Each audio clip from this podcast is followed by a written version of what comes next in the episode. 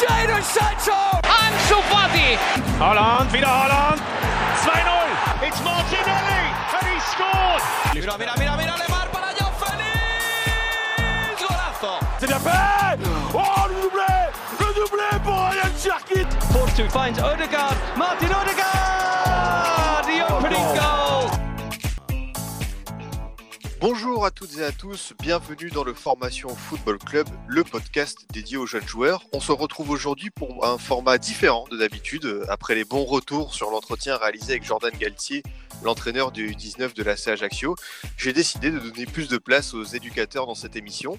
On va parler de leur parcours, de leur métier, de leur quotidien, de leur gestion des jeunes joueurs. Voilà, quelle est tout simplement la, vocation d'un éducateur. Euh, pour ce premier hors-série, donc parole d'éducateur, j'ai le grand plaisir de recevoir Ghislain Correa, éducateur au Balma Sporting Club euh, dans la banlieue toulousaine. Comment ça va Ghislain? Ça va très bien, merci. Et puis merci surtout de, m'accueillir. C'est un vrai honneur pour moi. Je suis un auditeur fidèle du podcast. Et donc c'est une vraie chance et un vrai plaisir d'y contribuer.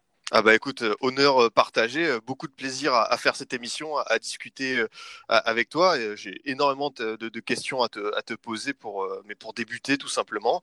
Euh, Ghislain, d'où viens-tu? Comment en es-tu arrivé à devenir éducateur? Voilà, quel été ton carburant pour faire ce métier si spécial? Alors, comme beaucoup d'autres éducateurs, ça part de la passion pour le football, qui est arrivé très jeune, comme pour nous tous, je pense, qui sommes à l'écoute du podcast. Il faut savoir que moi, j'ai commencé par le journalisme, en fait. Je viens du monde du journalisme et euh, depuis maintenant six saisons, en parallèle d'abord de mes études, puis de mon travail, j'ai commencé à être éducateur euh, à Balma, donc c'est un club euh, amateur en banlieue toulousaine, donc dans le sud-ouest de la France. Et puis, de fil en aiguille, j'ai eu des responsabilités dans ce club. Et puis, j'ai progressivement lâché l'écriture et le journalisme pour me consacrer à l'éducation par le football. Ok, et aujourd'hui, euh, quelles sont tes, fonctions au sein de Balma? Voilà, qu'est-ce que, de quoi tu t'occupes au quotidien? Alors, c'est un club amateur, donc à la différence des, clubs professionnels où euh, le staff est très, très euh, défini avec une mission par personne, nous, on a le devoir d'être, on va dire, multitâche. Donc, on va dire dans l'ordre de ce qui me prend le plus de temps. Aujourd'hui, je suis responsable des U15, on évolue au niveau élite régional. Euh, je suis entraîneur adjoint des 17 ans nationaux. Donc, c'est une super catégorie et une catégorie phare pour notre club de jeunes. Euh, alors, je suis pas le seul adjoint, évidemment, je fais partie d'un staff. Mais euh, voilà, je suis dans le staff des 17 ans nationaux. J'interviens aussi auprès de l'équipe senior. Notre équipe senior, elle évolue en National 3. C'est l'ancien, le nouveau nom de CFA2. Euh, et donc, en tant qu'analyste vidéo, où je fais des montages à la fois sur les matchs de l'équipe de Balma, mais aussi sur les adversaires. Voilà, pour essayer de préparer au mieux et d'aider le coach de la National 3 à, faire du mieux possible son travail. Et puis, je suis également responsable de l'école de football. Donc voilà, ça fait pas mal de responsabilités dans un club amateur, mais c'est assez classique. Ah, mais on imagine que les week-ends euh, doivent être euh, extrêmement remplis, t'as pas une minute à toi Complètement. Ben, c'est ma compagne qui vous le dira le mieux. Euh, mais effectivement, ouais, les week-ends sont très très chargés. La semaine aussi, puisqu'il y a du coup un travail de vidéo, toutes les séances d'entraînement qu'il faut à la fois préparer, animer, débriefer. Euh, mais tout ça, c'est passionnant. Et comme j'ai l'habitude de le dire aux gens qui sont autour de moi, en fait, je travaille pas. Euh, je fais juste ma passion tous les jours. Et ça, c'est une vraie chance. Alors justement, pour rentrer un peu dans, dans- dans le cœur du sujet, quand tu es amené à diriger des U15, euh, qu'est-ce que tu essaies de leur euh, transmettre, que ce soit, euh, on va dire, en termes de philosophie de jeu, en termes de valeurs, voilà, comment est-ce que tu, tu vois ton métier auprès de ces, ces tout jeunes joueurs? Alors, la mission d'éducateur des, des U15, elle est plurielle. Effectivement, il faut partir du fait que dans éducateur, il y a éducation. Donc, on, est, on a le devoir de euh, transmettre des valeurs positives, les valeurs que le foot véhicule, en fait, tout simplement. Donc, on se doit euh, d'être euh, rigoureux sur notre capacité à, transmettre des valeurs positives, comme le respect, comme la ponctualité, comme le dépassement de soi. Voilà, toutes ces valeurs qui sont inhérentes au football. Et puis, d'un point de vue jeu, on est dans des catégories qui sont hyper importantes. C'est du football de formation. Donc, on est avant tout focalisé sur le jeu, sur la production, sur ce qu'on est capable de faire en tant qu'équipe sur le terrain. Et puis, euh, le résultat découle ou non de ce qu'on produit, mais ça peut pas être euh, la seule euh, façon de juger le travail d'un éducateur de jeunes. On peut quand même réussir à transmettre euh, des, des principes de jeu, une philosophie à, à des U15, à, à des jeunes joueurs voilà, de, de 13-14 ans. On peut leur euh, faire parvenir à comprendre certaines idées par rapport au ballon. Tout à fait. Et euh, le plus étonnant parmi euh, tout ça, c'est que souvent les jeunes sont hyper demandeurs. On est dans une génération où euh, les gamins sont très connectés, ont des écrans, ont accès à un petit peu toutes les émissions, tous les podcasts, toutes les vidéos possibles et imaginables. Et euh, aujourd'hui, un jeune, il est, euh, même si c'est un U15, même si c'est un U14, il est hyper au fait de ce qui se fait, d'un foot de possession, d'un foot de transition, qu'est-ce qu'un bloc, etc. Et il est à la fois demandeur de tout ça, donc du ce travail sur les principes de jeu, et en même temps, il est critique, c'est-à-dire qu'aujourd'hui, un jeune joueur, il est capable de démasquer un entraîneur qui parle dans le vide et qui parle pas de façon concrète. Donc ouais, pour nous, évidemment, l'aspect principe de jeu, l'aspect tactique, il est prépondérant dans notre approche. C'est-à-dire qu'ils sont très demandeurs justement de, de tactique, peut-être certaines séances euh, dédiées à ça? Alors, pas forcément sur, euh, sur l'aspect séance. En fait, les joueurs aujourd'hui, quel que soit leur âge, mais ça commence très tôt, ils veulent savoir pourquoi ils font les choses. C'est-à-dire pourquoi est-ce qu'il faut se placer comme ça et pas comme ça? Pourquoi est-ce qu'on presse? Est-ce qu'on doit presser la première relance, la seconde? Est-ce qu'on doit presser un défenseur central? Est-ce qu'on doit presser un latéral? Euh, Pourquoi est-ce que euh, on attend dans notre camp alors qu'on pourrait presser? Et inversement. Euh, les joueurs aujourd'hui sont vraiment critiques parce qu'ils sont sensibilisés à une époque où, bah, je parle de notre génération en tant que joueur, euh, nous on suivait un petit peu bêtement ce que nous disaient les coachs. Aujourd'hui, je pense que le joueur du futur, en tout cas, et le jeune, celui que j'ai la chance d'avoir sous mes ordres, euh, aujourd'hui, lui, il est demandeur d'explication, demandeur de contexte, et il a besoin qu'on donne du sens à ce qu'on fait. Alors justement, pour ce qui est des, entraînements, toi personnellement, c'est quoi les, les type d'exercice que tu préfères, que tu préfères euh, faire aux, jeunes? Alors, euh, j'ai eu la chance d'être formé au sein de la, de la Fédération française de foot, même si euh, celle-ci est assez décriée pour diverses raisons, mais on a la chance d'avoir un enseignement hyper structuré. Donc nous, on nous apprend à animer un petit peu tous les types de procédés, que ce soit des jeux, c'est-à-dire des oppositions avec des, buts à atteindre, etc. Ou alors des situations de jeu un petit peu plus précises, des 3 contre 2, des 4 contre 3, des jeux avec des couloirs, et même des exercices de, perfectionnement technique. Euh, moi, je suis un grand partisan de la méthode globale. C'était la méthode globale d'entraînement pour euh, resituer un petit peu. C'est le fait de faire passer l'ensemble euh, des consignes par le jeu. Donc, c'est utiliser le jeu pour mettre un maximum de fois les gamins en situation. tout simplement parce que les meilleurs joueurs que la France a formés euh, viennent du football de rue, du football sauvage, entre guillemets. Et euh, mhm. notre volonté, en tout cas à Balma, c'est de recréer un petit peu ces conditions-là, c'est-à-dire on apprend par le jeu et ensuite en modifiant un petit peu les consignes, les rapports numériques, les rapports euh, d'espace, là on peut vite obtenir ce qu'on cherche dans un jeu, mais sans forcément l'automatiser, chercher à le schématiser dans des exercices et des, des trajets prédéfinis. Donc on est vraiment dans la capacité d'adaptation du joueur à des consignes. C'est très intéressant ce que tu dis sur le football de rue, c'est-à-dire que même si voilà vous donnez un cadre aux jeunes, il y a aussi cette part de, fantaisie, de, dribble que, que, vous laissez. Tout à fait, et euh, dans le football de jeunes, ça doit être prépondérant aujourd'hui. Euh, si la liberté de certains joueurs ou la liberté de certaines équipes euh, est entravée dans le football professionnel, c'est parce qu'il y a des enjeux qui vont au-delà du simple football. c'est parce qu'il y a des mm. enjeux économiques, il y a des enjeux voilà institutionnels qui font qu'à un moment donné, un club peut pas se permettre euh, de dire à ses attaquants allez, c'est on presse, c'est pas grave si on se fait trouer, ou euh, on essaye dans les 30 derniers mètres de créer quelque chose, euh, c'est pas grave si on n'y arrive pas. Aujourd'hui, il n'y a rien de grave dans le football de jeunes. Il n'y a que la possibilité de progresser. Et je pense qu'on progresse en prenant des initiatives, en faisant preuve d'audace, en essayant des choses et en faisant des erreurs également. L'erreur fait partie claire de l'apprentissage. Et euh, nous, on doit favoriser justement, pas forcément l'erreur, mais en tout cas revaloriser l'erreur et le statut de l'erreur dans la formation du jeune footballeur. Ce que tu essayes euh, de, me dire et peut-être de transmettre aux, jeunes, euh, à tes jeunes joueurs qui sont en U15 ou en 17, c'est que le résultat n'est pas la finalité. Exactement. En fait, le résultat, mais ça, c'est pas moi qui l'ai dit, le résultat, c'est la conséquence de tout ce qu'on peut produire. moi, l'idée que j'ai et que je véhicule auprès des jeunes, c'est qu'on produise le maximum de choses euh, sur un terrain, c'est-à-dire le maximum de frappes, le maximum de séquences intéressantes, le maximum de séquences de possession, le maximum de pressing réussi, le maximum d'intervention défensive. Euh, et si on produit le maximum de tout, il y a des bonnes chances qu'on gagne. Mais c'est dans cet ordre-là. C'est d'abord ce qu'on produit et ensuite ce qu'on arrive à obtenir de cette production, mm. comment on la transforme en résultat. Mais euh, le résultat sans la production, dans le football de formation, pour moi, c'est inintéressant. Euh, pour revenir à ce que tu as dit précédemment sur ton justement ton rôle d'éducateur, est-ce que parfois tu as l'impression de te pas de, substituer aux parents, mais de servir peut-être de, grand frère à ces jeunes, je sais pas comment on pourrait le dire, mais voilà, d'avoir ce rôle un peu de, conseil, de, sagesse. ouais, alors euh, après il y a, y a, plusieurs éléments. D'abord, on est un club euh, dans les clubs toulousains, on va dire un club qui compte dans la formation, c'est-à-dire qu'on a la chance mmh d'être attrayant et attractif. de ce fait, on a beaucoup de jeunes qui veulent intégrer notre club dans la région, toute proportion gardée, hein, on n'est pas le Paris Saint-Germain, mais euh, qui dit beaucoup de monde, dit un gros vivier de population, dit euh, différentes origines sociales notamment. Et du coup, il y a des gamins qui sont très encadrés, des gamins qui ont les parents qui suivent, etc. Et pour lesquels l'aspect éducatif, au final, c'est juste un prolongement de ce que fournissent les parents.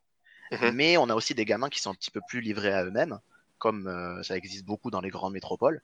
Et là, effectivement, on a un rôle important d'éducation parce qu'en fait, on est presque, entre guillemets, le premier niveau éducatif que ces enfants-là rencontrent. Et donc, on a le devoir d'en faire des jeunes garçons, des jeunes enfants euh, bien élevés et qui sont capables de respecter le sport et de donner une bonne image du football. Mm. Et ça, c'est hyper important parce que aujourd'hui, les gens ont à l'habitude de parler des footballeurs comme euh, des décérébrés, complètement déconnectés de la réalité. Mm.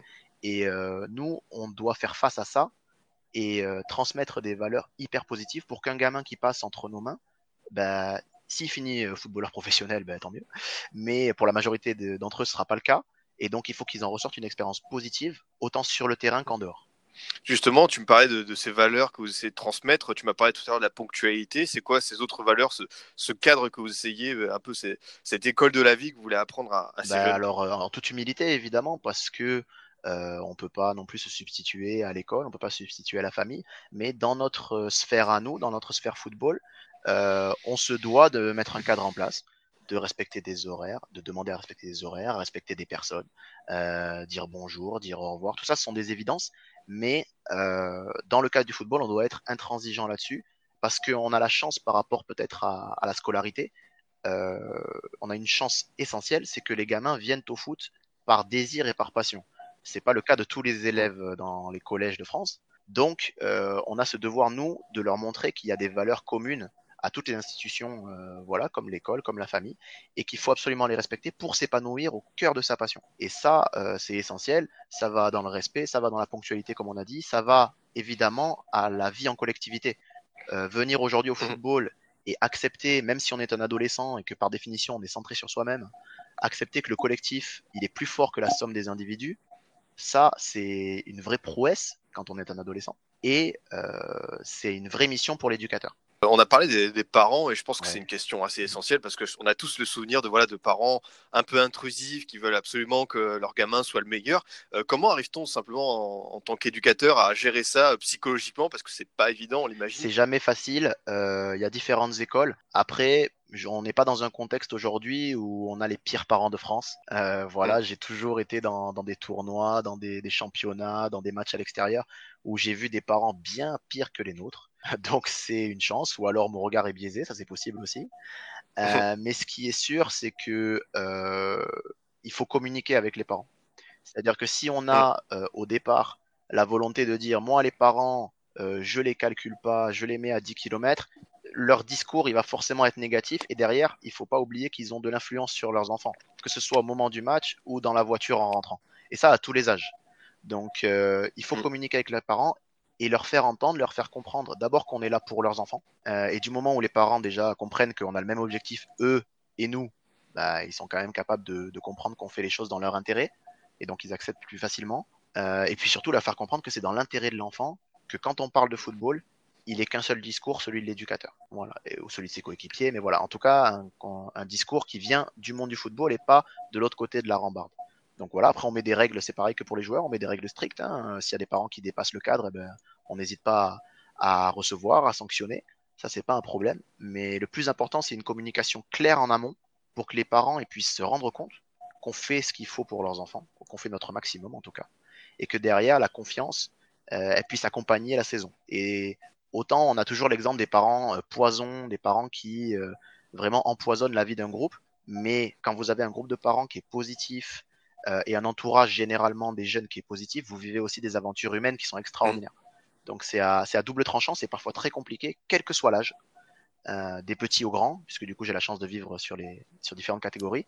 Mais euh, mhm. il y a toujours une possibilité, du moment où les gens sont intelligents et comprennent qu'on a la même mission, qu'on a les mêmes missions, et eh bien tout simplement, il y a une possibilité de vivre en harmonie.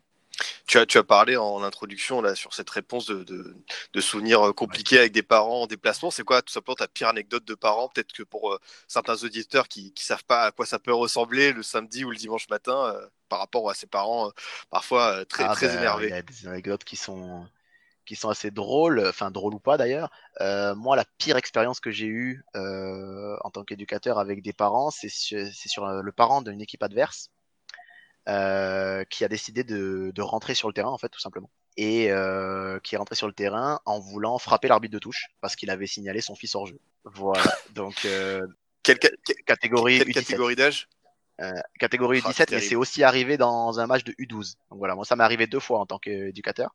Ça m'est arrivé en U12 et en U17 pour vous donner un peu une idée de, de comment c'est possible. Euh, L'avantage du, du parent U12, entre guillemets, c'est qu'il a été moins violent que celui des parents U17. Par contre, le parent U12 a été beaucoup plus drôle, euh, dans la mesure où il a tout simplement voulu remplacer l'arbitre. Il est rentré en disant qu'il pouvait remplacer l'arbitre et que comme ça son fils arrêterait peut-être d'être hors jeu. C'est assez, ouais, c'est assez, c'est assez drôle, drôle comme, situa- Oui, comme drôle situation. Euh, mais évidemment, enfin, on rappelle aux, aux parents que voilà, les éducateurs sont là. euh, Enfin, il faut séparer les rôles. C'est toujours important. Et j'imagine que ça fait aussi partie de ton discours de savoir euh, mettre chacun Tout à à sa fait, place. il y a un guillemets. transfert de responsabilité qui est, qui est évident. Le plus difficile là-dessus, c'est sur l'école de foot. Euh, moi, je m'occupe aussi, Mhm. euh, dans les toutes premières semaines de l'année, de l'accueil des, des baby-footeux, donc des U6, Mhm. tout petits. Et euh, ces enfants-là qui n'ont quasiment jamais quitté euh, les bras de leurs parents, ils se retrouvent euh, lâchés par groupe de Mhm. 10 avec un ballon au milieu. Et euh, clairement, pour certains, que ce soit les enfants, mais surtout les parents, c'est très difficile d'avoir leurs enfants euh, loin d'eux pendant plus de 10 minutes. Et euh, derrière, du coup, c'est difficile de faire respecter des règles évidentes, type tous les parents derrière la main courante. Euh, et la majeure partie des clubs, aujourd'hui, échouent dans cette mission. Donc, euh, par chance, Mm. je pense que on a la chance d'avoir des parents civilisés, visiblement, puisque chez nous, pardon, on a euh, justement des gens qui se tiennent bien, mais tout ça, voilà, parce qu'il y a eu de la communication, parce qu'à un moment donné, ils Mm. ont vu, les parents ont besoin aujourd'hui de voir euh, que l'éducateur s'occupe d'eux. À une époque, euh, quand moi j'étais petit, par exemple, euh, par définition, les parents faisaient confiance à l'éducateur, mais faisaient aussi confiance au professeur, à l'instituteur. Et aujourd'hui, la confiance Oui. placée en certains symboles, comme l'éducateur et l'instituteur, elle s'est dégradée. Elle est plus la même. Et donc, si on veut pas comprendre ça, soit on se plaint, soit on échoue. Mais dans tous les cas, on peut pas réussir à faire vivre un- un- une école de football, par exemple, en harmonie. Donc, il faut s'adapter, communiquer et prouver en fait euh, aux gens qu'on est là pour la même chose qu'eux, c'est-à-dire le plaisir de leurs enfants. Euh, justement, euh, responsable de, de l'école de foot, ça induit quelle mission, quel type de mission, quels sont voilà, tes, quel est tout simplement ton rôle en tant que responsable Alors, de, de l'école l'école de, foot, c'est d'abord une histoire de histoire d'amour entre guillemets parce que c'est par là que j'ai commencé comme beaucoup d'éducateurs. J'ai commencé par les petites catégories. Moi j'ai pas eu la chance d'avoir une carrière de footballeur de haut niveau euh, donc j'ai pas pu m'imposer à la tête d'une équipe euh, euh, on va dire cotée dans un club coté comme certains et bravo à eux d'ailleurs pour leur carrière. Mais moi je suis parti par, au départ avec les petits. Donc l'idée c'était de pouvoir rendre à l'école de foot ce qu'elle m'avait apporté dans ma construction en tant qu'éducateur. Et du coup, moi, ce que je fais concrètement, c'est qu'en fait, je manage les éducateurs. C'est-à-dire que je décide de quel éducateur euh, va s'occuper de quelle catégorie, ou de quel binôme d'éducateurs va s'occuper de quelle catégorie. Et ensuite, euh, j'apporte euh, bah, justement les atouts que m'a fourni ma formation, que ce soit à la FFF ou de la formation personnelle, de l'observation, pour construire les séances d'entraînement, aider les éducateurs à trouver des contenus d'entraînement qui correspondent à, à la politique du club, faire vivre la politique du club à travers l'école de foot, et concrètement réussir à former des joueurs euh, qui puissent ensuite évoluer au sein de nos catégories dans le club, puisque arrivé en U14, on a toujours des équipes de jeunes au, plus haut niveau, et donc du coup on se retrouve sur un, critère assez sélectif. Donc mon idée c'est qu'à l'école de foot, surtout le foot réduit, les gamins puissent progresser euh, dans le plaisir, dans le respect des valeurs dont on parlait tout à l'heure, et euh, en parallèle avec la formation des éducateurs et leur développement personnel. C'est très complet comme euh, explication. Je te, je te remercie d'avoir vraiment pris le temps d'expliquer voilà ce qu'est un responsable euh, de l'école de foot, qui est peut-être parfois pour certains un concept flou. Et enfin, pour euh, terminer ton CV, on l'a dit en introduction, tu es analyste vidéo pour l'équipe senior. Alors c'est vrai que ça paraît être un métier à la mode aujourd'hui, mais est-ce que tu peux pareil faire un peu un rôle de pédagogie et nous expliquer en quoi ça consiste un, analyste- Ouais, vidéo tout à fait. en Donc déjà, c'est une mission qui est assez récente. Euh, L'appui euh, du coach de la Nationale 3, qui est Sébastien Mignotte, que les gens connaissent peut-être euh, puisqu'il était l'un des membres de cette fameuse équipe de Luznac qui a été privé de monter en Ligue 2 il y a quelques années. Mhm. Aujourd'hui, il est entraîneur et du coup, il s'occupe de l'équipe N3 de, de Balma. lui, il m'a sollicité en fait pour l'aider sur les montages vidéo. Donc les missions, elles sont très diverses. Je suis chargé à la fois de découper euh, la vidéo que l'on a de nos matchs à nous, puisqu'on arrive à filmer euh, nos matchs à domicile grâce à une super caméra d'ailleurs. Euh, donc on est, voilà, je suis chargé de faire ces montages-là. Euh, découpés par séquence, par principe de jeu, euh, voilà par exemple tous les coups de pied arrêtés ou toutes les situations offensives, découpés par secteur aussi, avoir toutes les actions des défenseurs, toutes les actions des attaquants. donc ça c'est la première mission qui est centrée sur ce que nous on produit.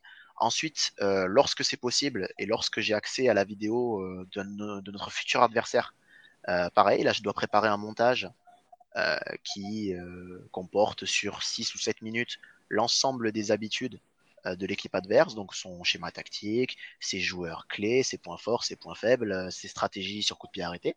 Voilà. et puis ensuite, il y a tout un travail qu'on appelle de data, qui est un petit peu à la mode, c'est-à-dire que l'idée, c'est de pouvoir compiler des statistiques euh, sur l'ensemble des matchs de notre équipe euh, sur l'ensemble de la saison. Et puis pareil, pouvoir retrouver des périodes où on marque davantage que d'autres, des périodes dans le match où on marque davantage, où on encaisse davantage, euh, pouvoir faire la liste un petit peu de tous nos coups de pied arrêtés, trouver les stratégies qui ont été les plus efficaces, ou euh, réussir à trouver les associations de joueurs qui ont pu euh, se montrer pertinentes. Donc c'est un métier pluriel, c'est une mission plurielle, qui peut permettre au club à un moment donné de passer une étape, de passer un cap, parce que dans ces championnats nationaux amateurs, la différence souvent entre deux équipes ou trois Mhm. équipes qui jouent la montée, elle est très ténue, très infime, et euh, clairement la vidéo peut permettre euh, de passer ce cap et pourquoi pas de, de viser plus haut. Est-ce que tu penses que justement euh, ce rôle de de- d'analyse vidéo peut aussi se répercuter à TU15 et à TU17 Est-ce que tu leur montres des vidéos des fois ou Tout à fait, euh, tout à fait. Alors, j'ai essayé d'apporter un petit peu de vidéo à partir de cette saison. Pourquoi pas avant, tout simplement parce que les conditions matérielles n'étaient pas vraiment réunies pour filmer correctement des matchs. Euh, cette saison, on a réussi à, à filmer quelques matchs et tous les retours qu'on a pu faire, qu'ils soient collectifs mais aussi individuels, ont été hyper bien accueillis par les joueurs. Euh, ils trouvent ça très amusant dans un premier temps de se voir en train d'agir.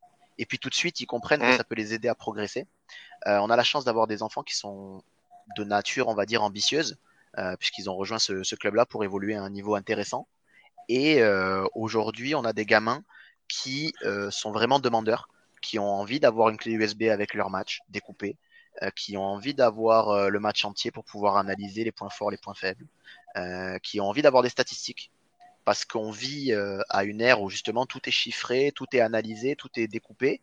Et comme tu disais, c'est à la mode. Et c'est à la fois à la mode pour bah, les gens comme moi, dans le monde amateur, qui souhaitent accéder au monde professionnel, peut-être grâce à ce genre de compétences.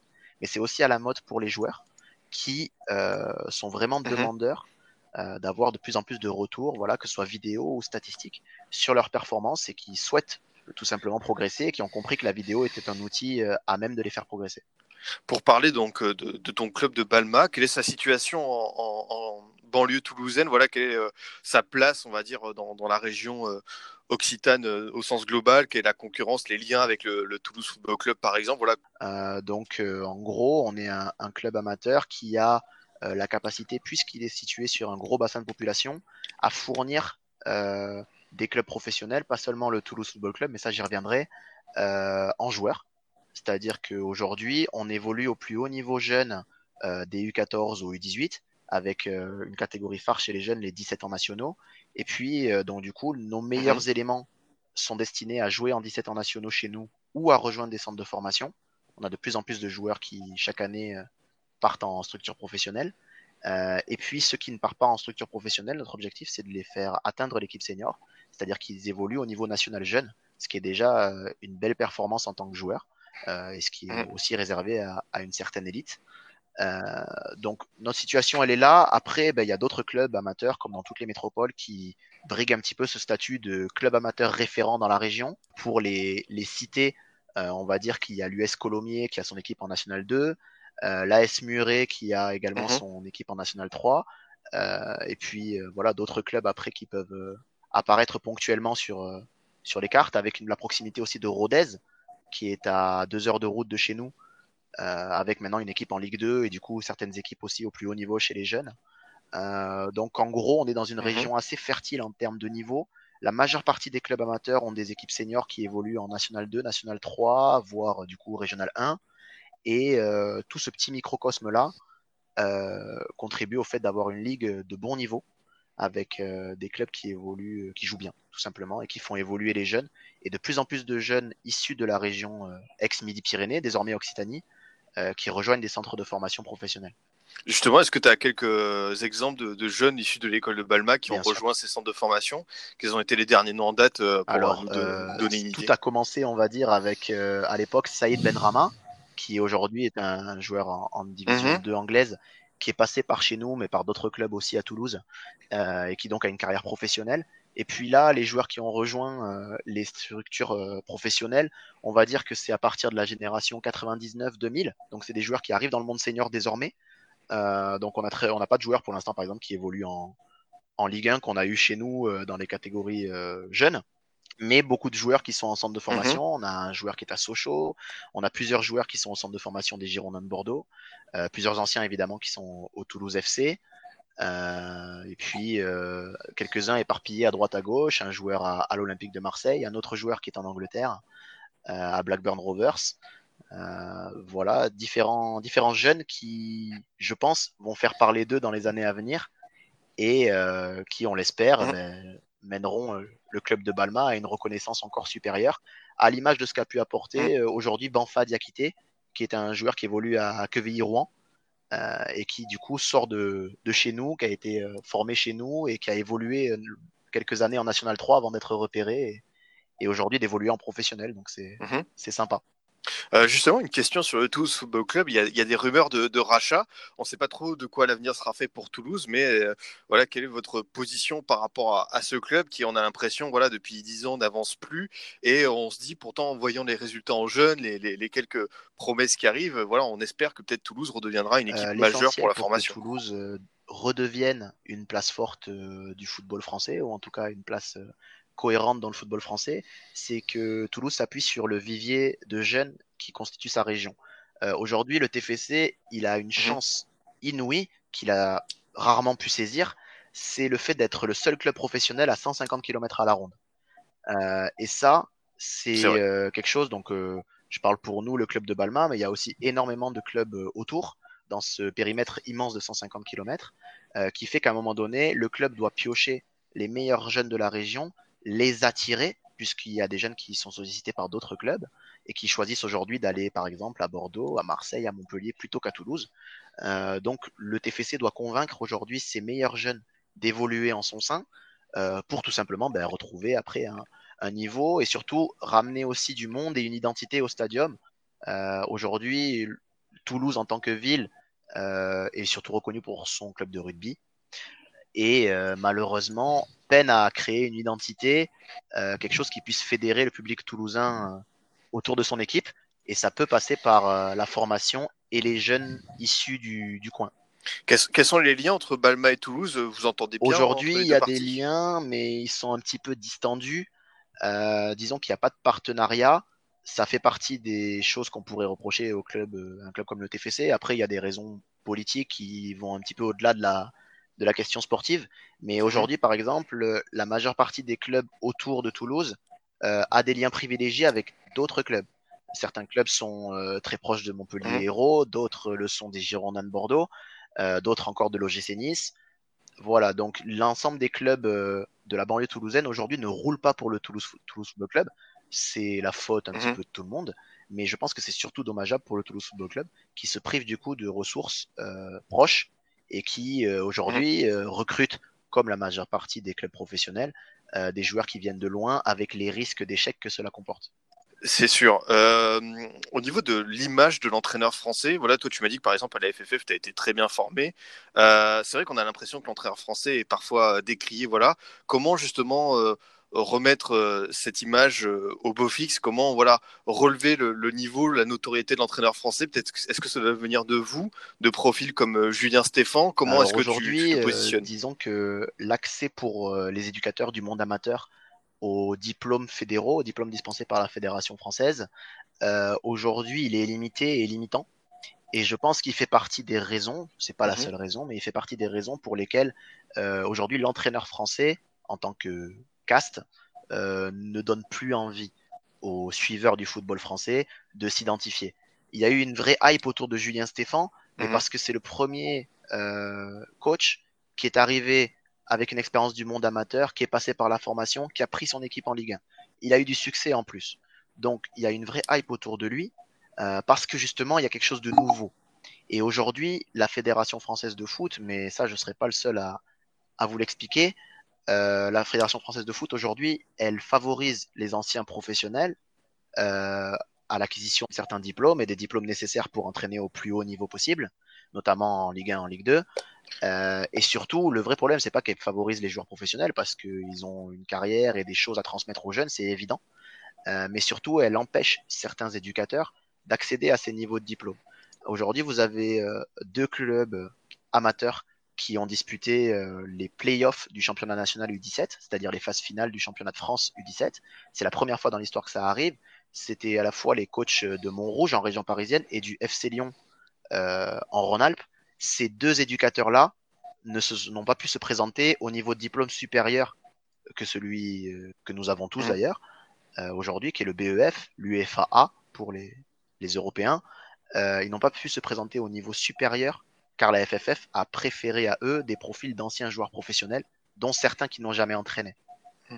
le problème, il est vraiment, je mmh. pense, situé sur l'ouverture des diplômes auprès de la fédération française euh, et les jeunes éducateurs, on dit, je dis pas du tout que je serais capable de coacher en Ligue 1, d'ailleurs c'est pas le cas, mais euh, je pense que une nouvelle vague d'éducateurs venus du monde amateur, venus du monde de la formation, qui en maîtrisent les codes, qui maîtrisent ces générations nouvelles auxquelles certains des entraîneurs professionnels ont, semble-t-il, du mal à se conformer, en tout cas du mal à s'adapter.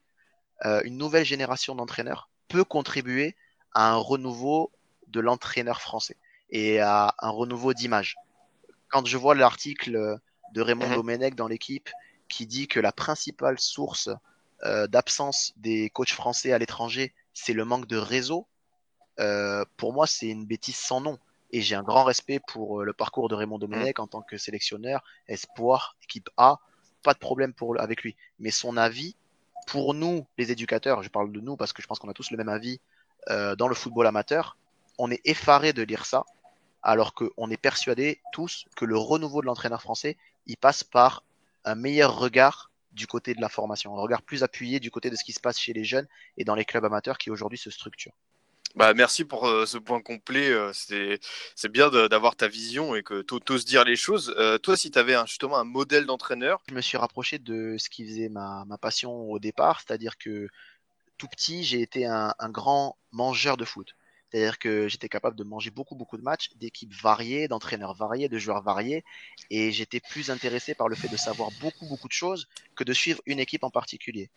Et euh, au final, dans mon inspiration d'entraîneur, euh, on retrouve cette tendance-là. Tout simplement, je lis tout, j'essaie de tout voir, tout regarder, tout découper, tout analyser et de m'inspirer de ce que font tous les coachs, qu'ils soient anciens, euh, que ce soit euh, Suodo à Nantes ou que ce soit Nagelsmann à Leipzig, pour schématiser un petit peu, faire on va dire du plus mm. vieux au plus jeune. Et à l'intérieur de tout ça, moi je pense mm-hmm. qu'on peut piocher les meilleures choses de chaque entraîneur, de chaque philosophie, pour après eh ben, créer sa propre identité à soi. Donc on prend un petit peu eh ben, de la possession de Guardiola, on prend de l'énergie du football de Klopp, on prend l'intensité de Sampaoli, on prend le pragmatisme et la rigueur de Deschamps, on prend, euh, on prend chez les mhm. entraîneurs de jeunes qu'on va voir, parce qu'il ne s'agit pas que des entraîneurs professionnels, euh, il s'agit aussi des matchs de jeunes qu'on va voir, et il y a des entraîneurs dans le monde de jeunes qui sont hyper novateurs, hyper intéressants.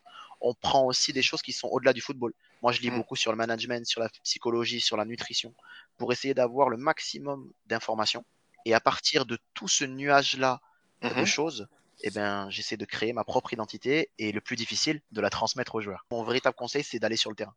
C'est-à-dire que YouTube, Internet nous fait miroiter et le jeu Football Manager aussi nous fait miroiter qu'on est tous capables de prendre une équipe un jour et euh, on veut entraîner en Ligue 1, euh, on veut entraîner, on veut entraîner en Ligue des Champions, on veut soulever des trophées.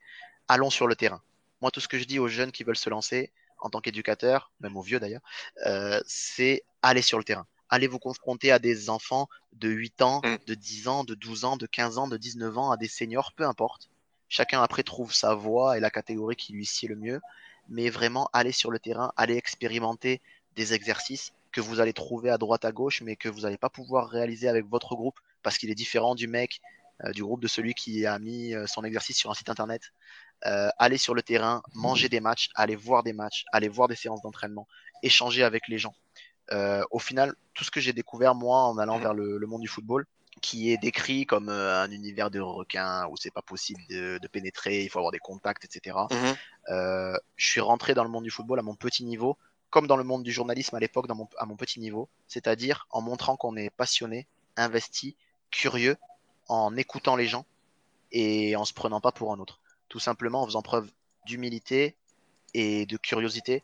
Et les gens vous ouvrent les portes et vous partagent leur passion, comme ce qu'on est en train de faire sur le podcast au final.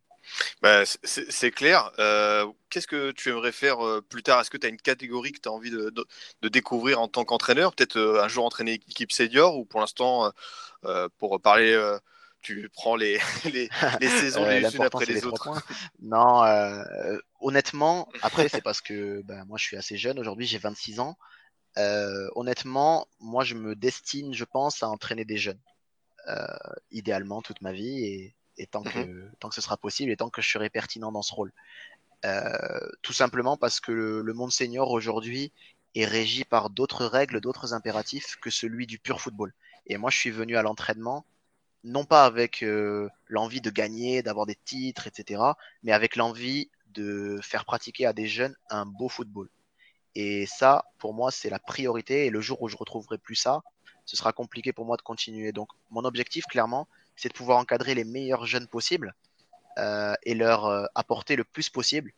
Parce que la vraie récompense de l'éducateur, c'est quand vous recroisez un joueur que vous n'avez plus sous vos ordres, qui ont évolué ou pas d'ailleurs, qui sont passés par un centre de formation ou pas, euh, mais qu'ils aient un super souvenir des années qu'ils ont passées avec cet éducateur-là et qui ont eu la sensation de progresser, d'avancer. Avoir la sensation pour un éducateur qu'on fait progresser des joueurs, c'est la chose la plus gratifiante qui puisse exister. J'imagine. Euh, ça pourrait être euh, le mot de la fin, mais euh, avant de se quitter, Gislain, est-ce que tu as quelque chose à, se, à, à rajouter Je voudrais te remercier pour cette invitation. Euh, que j'ai accepté voilà en toute humilité j'ai pas du tout la prétention de dire que l'entraînement de football l'entraînement des jeunes ça doit marcher comme ci comme ça chacun fait sa fait sa sauce j'ai juste exposé la mienne euh, et je suis très très honoré d'avoir pu le faire sur ton podcast euh, dernière chose il me semble que euh, souvent dans ton podcast on parle du scoot time Ah bah écoute, euh, je vois que tu es un auditeur très régulier, c'est-à-dire que si tu as un, un- un jeune à nous présenter, je t'avoue que j'avais pas prévu de le faire comme c'est un format différent, mais si tu as envie de, de parler d'un jeune euh, que ça te tient à Ben, cœur, j'y vois moi, là je suis l'occasion justement de, valoriser la formation de mon club, le Balma SC, euh, et de parler d'un jeune joueur qui, j'espère, fera parler de lui. Il s'appelle Malcolm Viltar. Il est né en 2002. Donc euh, aujourd'hui, du coup, il va devenir Mhm. un joueur U19 la saison prochaine. Il était chez nous euh, pendant la saison U17, donc j'ai eu la chance euh, de l'encadrer avec, avec d'autres. Et euh, j'ai cette chance-là immense d'encadrer un joueur avec une mentalité extraordinaire un vrai talent. Aujourd'hui, c'est un milieu de terrain capable de récupérer, d'organiser le jeu. Euh, vraiment hyper complet, hyper fiable sur coup de pied arrêté. Mhm. Donc pour moi, il a tout pour aller au haut niveau. Euh, cette saison, il a rejoint le FC Sochaux pour la première année. Du coup, il a été élu euh, meilleur joueur du centre de formation du FC Sochaux. Euh, voilà, c'est une élection interne, mais qui, je pense, en dit beaucoup, surtout quand on sait l'importance qu'a la formation dans la politique sportive du FC Sochaux. Et, euh, et voilà, aujourd'hui, c'est un joueur C'est qui, vrai. j'espère, connaîtra des, des super choses parce qu'en plus d'être un super joueur, c'est un super gamin. Et euh, au final, pour finir le podcast, euh, à l'ensemble à la fois des éducateurs et aussi euh, des peut-être des joueurs qui nous écoutent, des jeunes joueurs en formation qui nous écoutent, euh, sachez que les bonnes mentalités sont vraiment les mentalités à privilégier. Des gamins avec des super mentalités bien encadrées, qui ont la tête sur les épaules, qui sont travailleurs, euh, ils ont toutes les chances pour aller loin. Vraiment. Et euh, soignons la mentalité de nos joueurs. Si nous sommes joueurs, soignons notre mentalité pour aller au haut niveau. Parce que cette mentalité-là, elle fera la différence à un moment donné où tout le monde est bon quand on arrive à 19-20 ans. Et celui qui joue, c'est celui qui est solide mentalement, qui a une vraie mentalité de travailleur euh, déterminé à atteindre son objectif. On, est bien d'accord. Et si tu connais bien le, le, Scoot Time, il y a une question que je pose à tout le monde. Si tu devais te comparer euh, ce, ce, jeune joueur passé par euh, Balma aujourd'hui à Sochaux à un, un joueur plus âgé, plus expérimenté, ce serait qui? Il n'en a pas du tout le, la corpulence, il n'en a pas du tout le, le physique, mais dans l'aspect milieu de terrain complet, moi je pense à Paul Pogba. Euh, parce qu'aujourd'hui, c'est le prototype d'un mm -hmm. milieu de terrain qui peut tout faire. Euh, C'est-à-dire qu'il peut défendre, il peut attaquer, mm. il peut percuter balle au pied, il peut distribuer des super ballons. Et en plus de ça, il a une justesse sur coup de pied arrêté qui amène forcément des situations dangereuses et des buts chaque saison. Euh, voilà, l'année dernière, on a eu la chance de terminer à la quatrième place de notre pool. C'est le meilleur classement que Balma ait jamais obtenu dans cette catégorie. Et ça fait partie des joueurs qui sont pour beaucoup. Pas que lui, évidemment. Et d'ailleurs, ça m'embête un peu de mettre à l'écart certains autres joueurs qui sont brillants et qui sont passés par chez nous. Mais je souhaite vraiment que Malcolm, Malcolm Viltar, euh, soit un exemple pour la formation balmanaise, à la fois sur ce qu'il transmet sur le terrain, mais aussi en dehors.